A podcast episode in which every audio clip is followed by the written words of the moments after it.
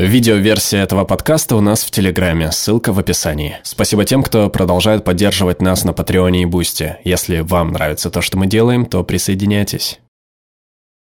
В 17 веке голландская Ост-Индская компания снарядила сотни судов для торговли золотом, фарфором, специями и шелком по всему миру. Но столь масштабная операция обходилась недешево. Чтобы финансировать дорогие экспедиции, компания обратилась к состоятельным людям, способным вложить деньги в плавание в обмен на долю от прибыли судна. Такие соглашения позволили компании реализовать еще более дерзкие проекты – увеличив прибыль как для себя, так и для прозорливых инвесторов.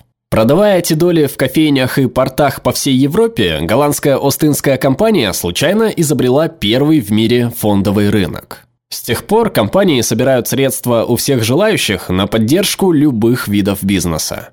В наше время усилия многих университетов, экспертов и даже целых телеканалов направлены на изучение природы поведения рынка. Но современный фондовый рынок значительно сложнее того, каким он был в период становления.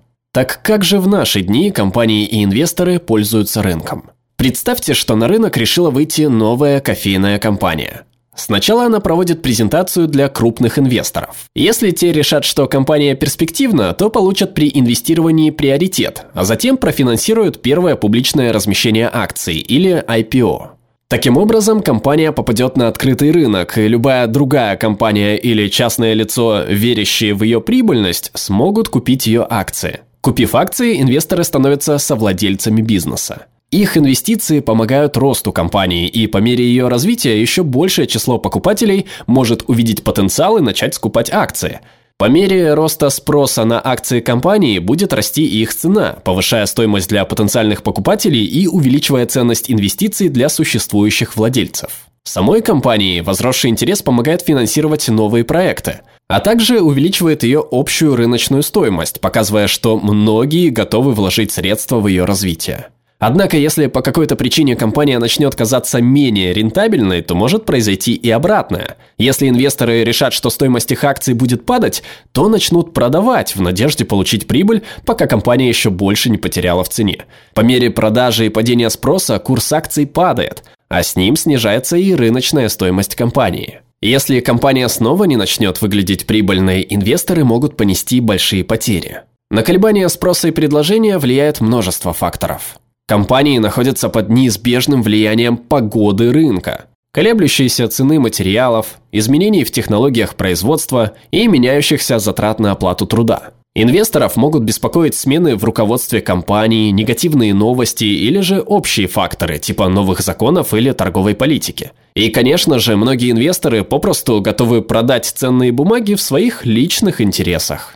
Вся эта неопределенность вызывает каждодневный шум на рынке, который может создавать видимость большего или меньшего успеха компании. А на фондовом рынке кажущаяся потеря ценности зачастую ведет к потере инвесторов, что в свою очередь влечет падение реальной стоимости компании. Уровень доверия людей к рынку способен вызвать все что угодно, от бума в экономике до финансового кризиса. Из-за этих трудно прогнозируемых колебаний большинство экспертов советуют полагаться на надежные долгосрочные инвестиции, а не пытаться быстро заработать. Тем не менее, специалисты постоянно создают новые инструменты, пытаясь повысить свои шансы на успех в столь слабо предсказуемой системе. Но фондовый рынок доступен не только богатым и влиятельным. Благодаря интернету простые люди могут покупать акции практически точно так же, как и крупные инвесторы. И по мере того, как все больше людей постигает эту сложную систему, множится число инвесторов, помогающих бизнесу, в который они верят, и преследующих личные финансовые цели. Первый шаг – это начать инвестировать.